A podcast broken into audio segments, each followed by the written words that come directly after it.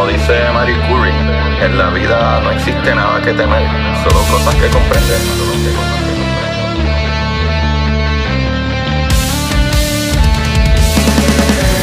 Recuerden correr y buscar la manera de aprender que más le divierta.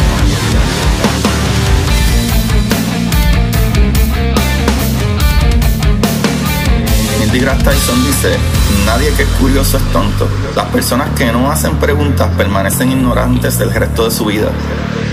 Y para ustedes, esto es curiosidad científica.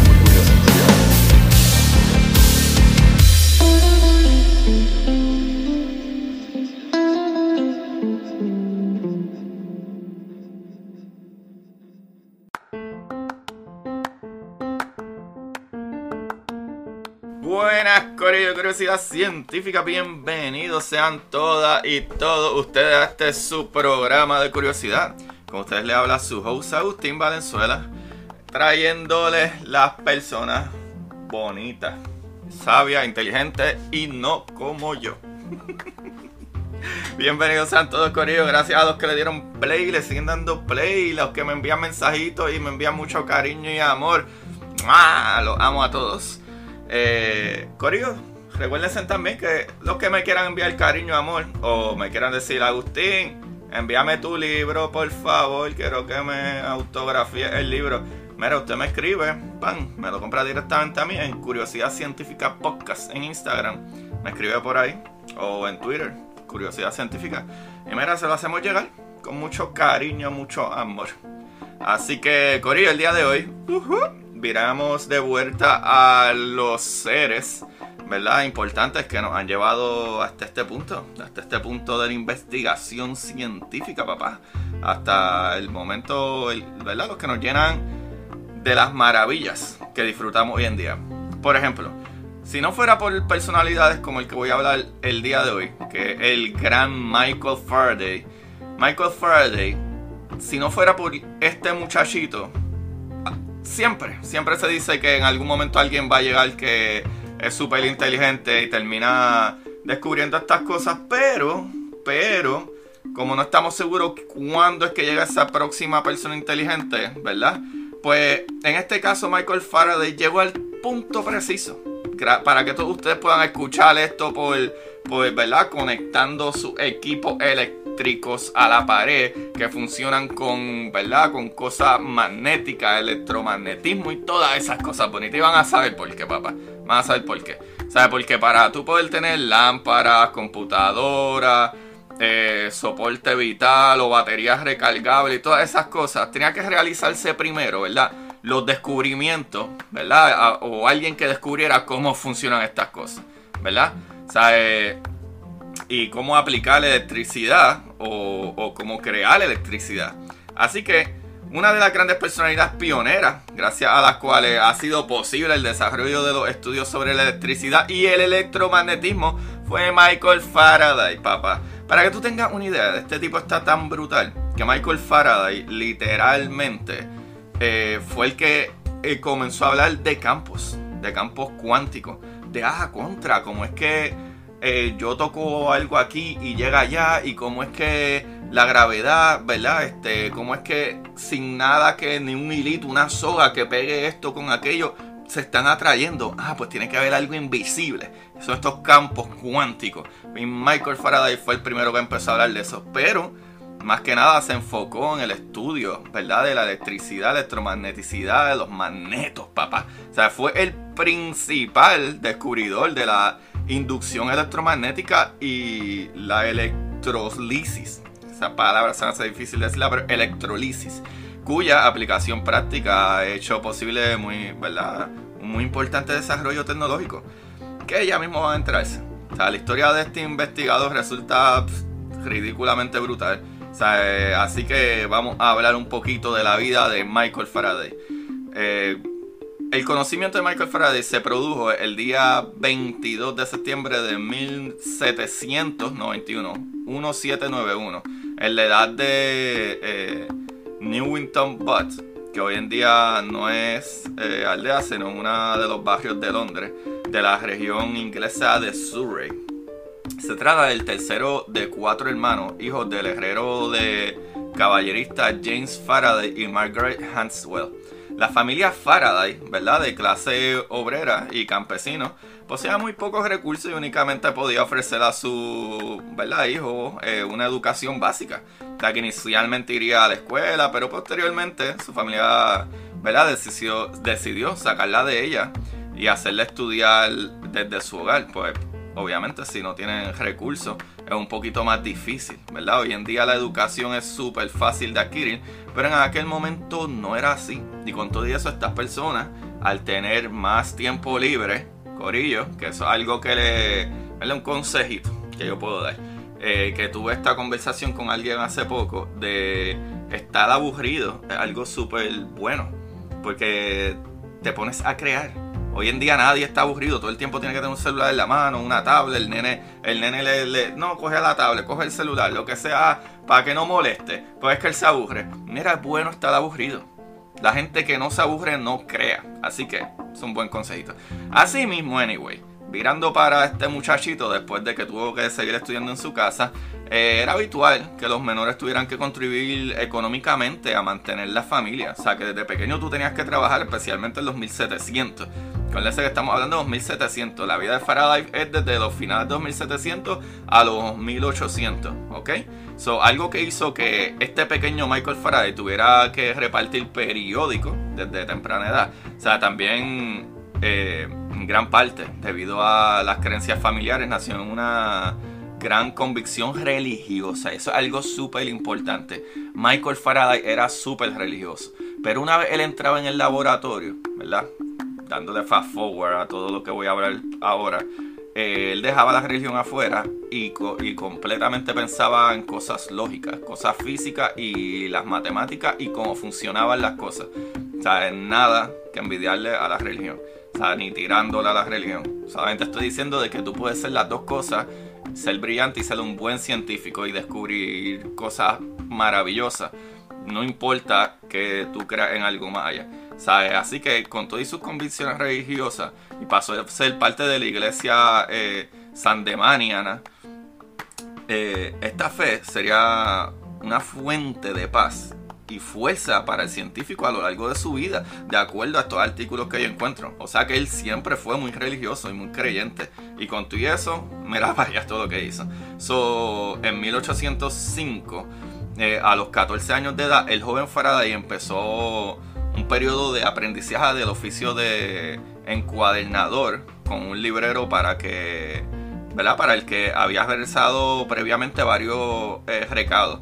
Eh, George Rubio, durante este periodo, que duraría siete años, su trabajo le permitió tener un profundo contacto con una gran cantidad de obras literarias. O sea que él tuvo, ¿verdad? Eh, la suerte, si lo quieres decir así, de tener libros a su alcance. Y los libros es conocimiento, por ello. Así que hoy voy a, hoy voy a, voy a decirles como tres libros que tengo ahí para que sigan, ¿verdad? Pompeados con esto. Así que en ese punto, ¿verdad? Eh, también empezó a cultivar cierta predilección por los fenómenos, ¿verdad? fenómenos del tipo eléctrico, tras leer diversos artículos y obras de química y electricidad. Ahí despertando esa curiosidad, papá. Asimismo, según fue creciendo, también lo iba haciendo su interés científico esto me gusta tanto. A la par de su, ¿verdad? Desencanto con el mundo mercantil, ¿verdad? De venta y compra etcétera. Y gracias a su hermano pudo empezar a asistir y formar parte de la sociedad filosófica de la ciudad, regida por John Tatum, que hemos eh, escuchado de él anteriormente. Pero ¿verdad? Este, volviendo a Faraday, su contacto con este grupo le permitió empezar a conocer el trabajo del químico Humphrey Davy, el cual iba, ¿verdad? a realizar una serie de conferencias en este lugar, donde se reunía este grupito que ellos tenían como este club. Así que uno de los miembros del grupo le consiguió entrada, con lo que logró asistir a las conferencias ofrecidas por el químico de la Royal Institution en ella tomó gran cantidad de apuntes hasta el punto de poder elaborar un pequeño libreto, ¿verdad? Como una, guía para él poder seguir. Faraday decidió enviarle una copia a David y solicitarle poder trabajar con su, ¿verdad? Como su ayudante eh, de cara a poder dedicarse a la ciencia. Entonces ahí es donde empieza su aprendizaje más en la ciencia. Humphrey Davis recibió la solicitud y dado que había un puesto de ayudante vacante y además había tenido un pequeño accidente que le había dejado temporalmente ciego, aceptó a Faraday primero como su secretario, ¿verdad? Eh, cuando su anterior ayudante tuvo que ser despedido, también le ofreció el puesto a Michael Faraday, el cual se convirtió en su ayudante en 1813. Pero ¿qué pasa? ya Michael Faraday siendo entonces su, ¿verdad? su ayudante directo, ya no era su secretario, a pesar de que la esposa del químico le manifestó siempre un profundo desprecio y le trataría como un sirviente, Humphrey se convertiría en su protector y maestro, y junto con él Faraday pudo viajar ¿sabes? Con todo y que había, habían los conflictos de la época. ¿Sabes? Trabajar e investigar aspectos como la composición del diamante o ser testigo del descubrimiento del eh, benceno. Que más adelante esa cuestión del benceno, de ese eh, eh, ¿verdad? elemento, le fue muy útil y ya verán en qué. Así que también establecería eh, numerosos contactos y aprendería fundamentalmente sobre química. O sea, ¿verdad? Al estar eh, junto con este gran caballero. O sea, en este aspecto llegó a sobresalir, algo que hizo que pocos, después de volver de dichos viajes, Faraday pudiera empezar a impartir formaciones al respecto. ¿Qué sucede? Ya en 1815 él publicó Analysis of Caustic Lime of Tuscany, su primera obra, además de numerosos artículos.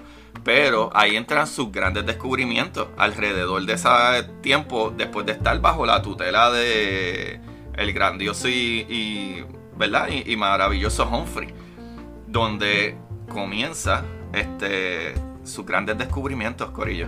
Y vamos a empezar por ahí. Posteriormente, ¿verdad? Eh, se le pidió la realización de artículos que, ¿verdad? de opinión sobre las contribuciones científicas de varios autores. Algo que le haría recrear sus experimentos y encontrar, ¿verdad? O encontrarse con los autores originales.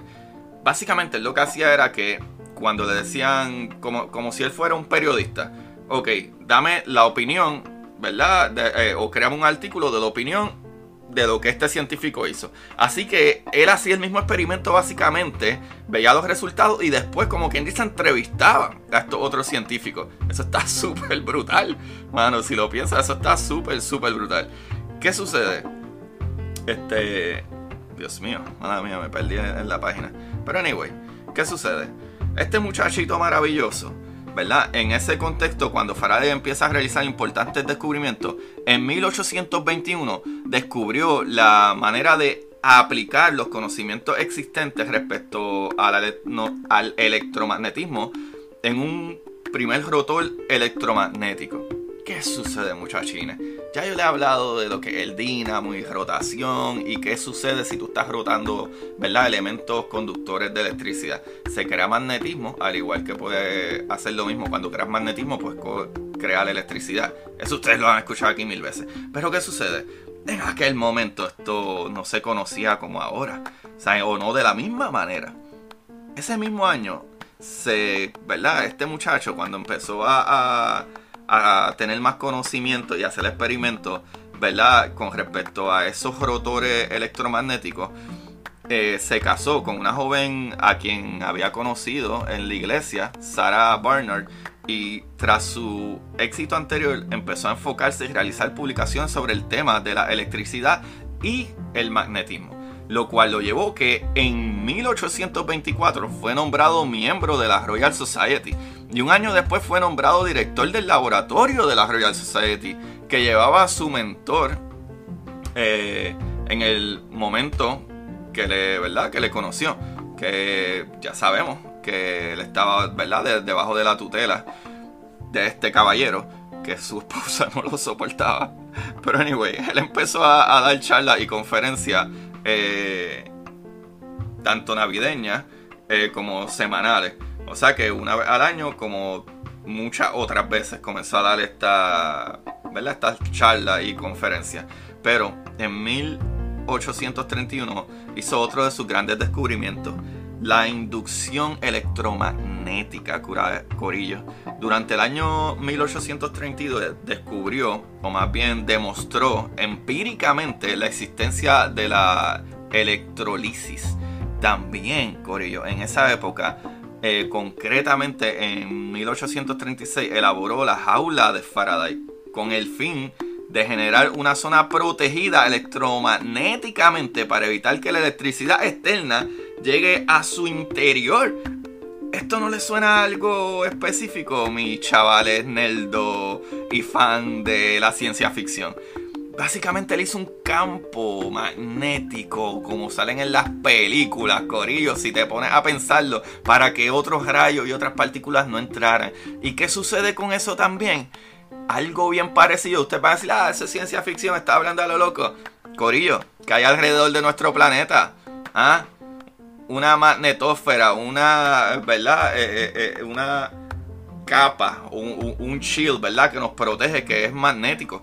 Gracias a esto. O sea que este caballero Faraday, Corillo, Faraday, generó una zona protegida electrónicamente para evitar que electricidad de afuera llegara a su interior, protegiendo ese interior, como lo hace e, el magnetósfera con nuestro planeta. ¡Qué brutal, Corillo! Se le concedieron diferentes premios y honores también, ¿verdad? Incluyendo algunos que fueron rechazados Que él rechazó, tales como la presidencia de Royal Society o el título de caballero, ¿verdad? Pero otra, ¿verdad? Otras investigaciones, otras sus investigaciones, esta vez vinculadas al estudio de la fuerza lumínica, dio lugar al conocido efecto Faraday, y eso es súper importante. Dicho efecto propone que la acción de un campo magnético eh, puede afectar a la polarización de la luz algo que se correspondía con su idea de que la luz, la electricidad y el magnetismo se encuentran relacionadas. ¿Qué tú me dices, chavalito? Que la electromagneticidad es la misma fuerza, pero la, ¿verdad? las dos caras de la moneda. Y que la luz es básicamente esa descarga de los electrones, de la electricidad, ¿verdad? Esa energía que suelta, o sea que la luz, que son los fotones, eh, los electrones, ¿verdad? O, todo lo que brega con cargas, con materia bariónica como tú y yo, que brega con la que con la fuerza electromagnética está unido. Pues sí, papito, eso lo hizo Faraday, papá. Él fue el que dijo, espérate, aquí hay, aquí hay una relación entre todo esto. Él hizo un experimento, el cual no me acuerdo perfectamente ahora. Eh, no lo pude encontrar perfectamente. Pero él básicamente eh, induce electricidad eh, en un punto y empieza a medirla por el otro lado. Y él se da cuenta de que contra. Porque si yo pongo esta cantidad por un lado, sale esta cantidad por otra. Ah, pues hay algo que está afectando esto. y, y todo ese proceso lleva incluso al conocimiento de motores. O sea, este muchachito logró hacer eso. ¿Sabe? Que tengo por aquí. Eh, eh, déjame ver si lo encuentro. Dios mío. Dios mío, Dios mío, que lo tengo apuntadito. Qué porquería, ¿eh? Ay, Dios mío. Pero anyway. Eh, wow. ¿Dónde fue que lo apunté? Es que tengo un par de slides. Eso es lo malo de coger información de todos lados. ¿Ves? Tú ves cómo sucede. Pero anyway, este muchachito terminó creando el primer motor electro. Eh, ¿Verdad? Eléctrico. Este muchachito terminó, eh, eh, ¿verdad? Realizando el primer motor eléctrico. Pero ah, eso está súper ridículo. Porque en la década del 1860 sería la que empezaría a marcar el, ¿verdad? El declive de este gran autor ya en 1839 había padecido problemas y un colapso nervioso y poco a poco fue empezando a manifestar sintomología a nivel neuropsiquiátrico.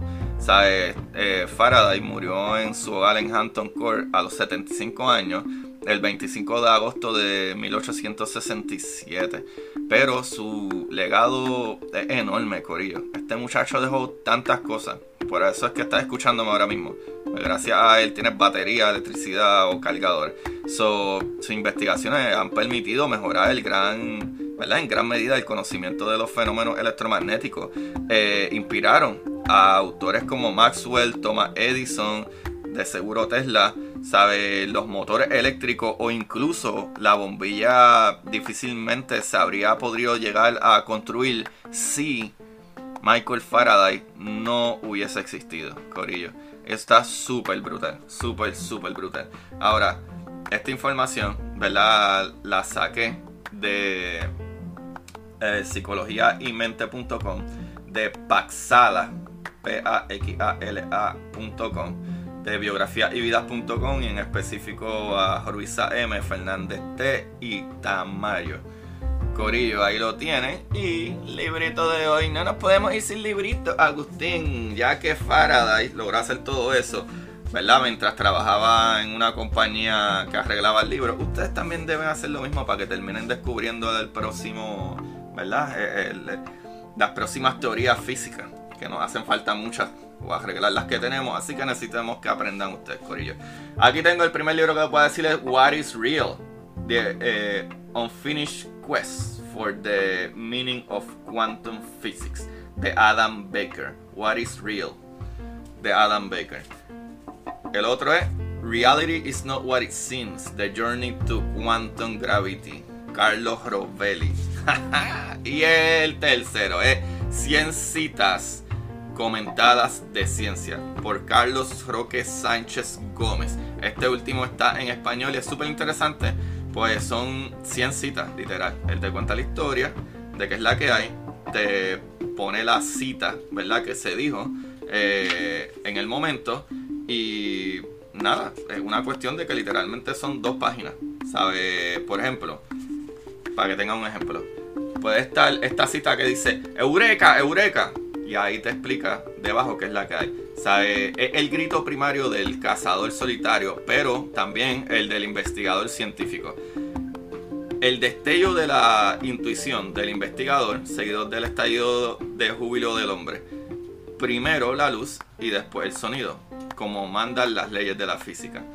Y ahí sigue Alquímedes, 287 eh, a 212 antes de Cristo, el científico y matemático más notable de la humanidad hasta el nacimiento de Newton, 2000 años más tarde. Es en esta ocasión el genial protagonista, un hombre ¿verdad? de leyenda, y no son pocas las leyendas que se cuentan de él.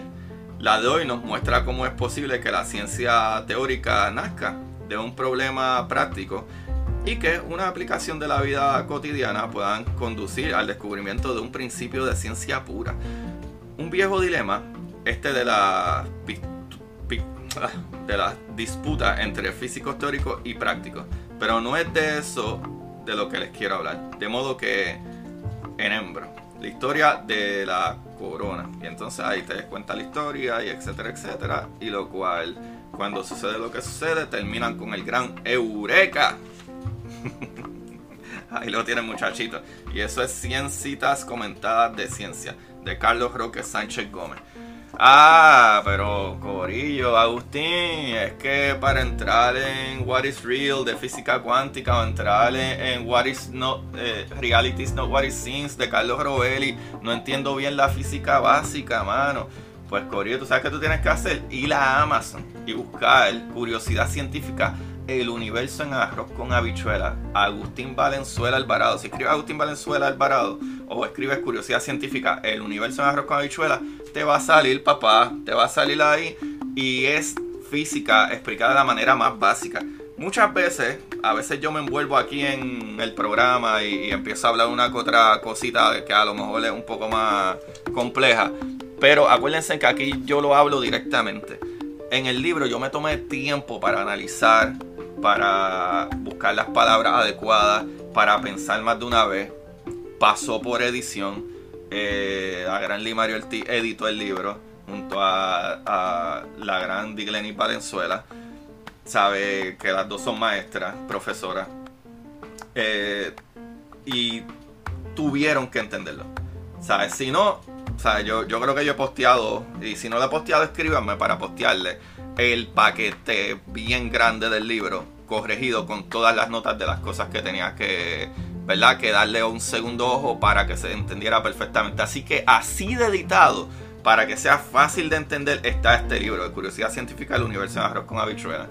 También, Corillo, les voy a agradecer que compartan estos capítulos. Por favor, compártanlos. No me tienen que comprar el libro, pero si comparten estos capítulos o le dan un rate, me ayudan un montón. Envíenselo a sus amigos, a sus panas, familiares, a todo el mundo. Envíenselo y taguenme eh, vayan a Curiosidad Científica Podcast en Instagram, Curiosidad Científica en Twitter, o hasta en mi página de Facebook, Agustín Valenzuela Alvarado, que van a ver el logo del podcast. Y taguenme, digan, ah, estoy escuchando este chévere, ah, y me taguean para yo enviarlos para adelante. Y eso me ayuda un montón y eso no les cuesta nada. Aparte de darme el rey, que tampoco les cuesta nada, solo un minuto, maybe 30 segundos pues me pueden ayudar con eso. Y para los que me quieran ayudar un poco más monetariamente, aquí en el link debajo de la descripción pueden ir a Anchor Listener Support. En el link aquí debajo de la descripción y pueden dar desde 99 centavos al mes. Por ello, al mes. No es ni semanal ni diario, no, no, no. Al mes desde 99 centavos. Aquellos que tengan un chipito más que quieran darme 4.99 o 9.99, lo que usted pueda. Y nos ayuda un montón. Nos ayuda un montón con todo este equipo que vea la diferencia de cuando empezó el podcast a donde está ahora gracias a la inversión de, ¿verdad? De, muchas cosas que hay entre medio. Y la edición no es gratis. La música no es gratis, nada de estas cosas son gratis. Y se hace con mucho cariño y mucho amor, pero de vez en cuando eh, a veces uno está arrollado. Y si les gusta esto y están aprendiendo y les pompea lo que estoy haciendo, lo cual tienen 170 capítulos, son más de dos años, ah, dos años y medio creo que yo no he fallado ni una sola semana, Corillo. Para que ustedes aprendan semana tras semana, aunque sea se lleven una gotita de conocimiento, que los ponga a pensar, analizar y ser mejores personas. Así que, Corillo, gracias. Y gracias a los que le dieron play, le siguen dando play. Y todos sus comentarios los quiero un montón. Gracias, mi gente. Gracias de verdad. Así que, como siempre, recuerden la manera. recuerden la manera de aprender. Que más le divierta. Chequeamos.